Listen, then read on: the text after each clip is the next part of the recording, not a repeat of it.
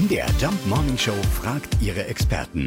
Fakt oder Fake? Ja, im Weltall soll angeblich ein Ehering schweben. Zeit unseren Universalgelehrten Carsten Möbius aus der MDR Wissen Redaktion zu fragen, ja, stimmt das? Beinahe wäre ein Ehering in den Orbit geraten.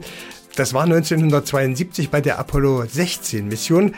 Da hat der Astronaut Ken Mattingly festgestellt, dass ihm der Ehering fehlt.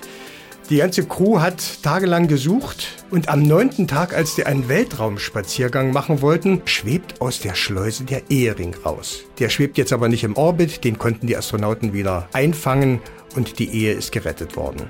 Wenn der es nicht geschafft hätte, würde der Ring jetzt tatsächlich im Orbit um die Erde kreisen. Und er hätte eine gute Gesellschaft. Er wäre in Gesellschaft von ca. 330 Millionen kleinen Teilchen, die um die Erde schwirren. Und alles, was da rumschwirrt, ist menschgemachter Weltraumschrott. Und wenn man sich damit beschäftigt, dann kriegt man fast ein zu viel, was da alles um die Erde kreist. Da gibt's einen Handschuh, da gibt's eine Decke, da gibt's eine Zange, da gibt's sogar einen Werkzeugkasten so groß wie eine Aktentasche.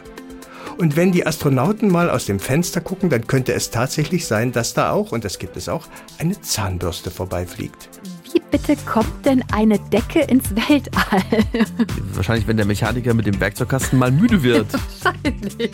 Fakt oder Fake? Jeden Morgen um 5.20 Uhr und 7.20 Uhr in der MDR Jump Morning Show mit Sarah von Neuburg und Lars Christian Kade.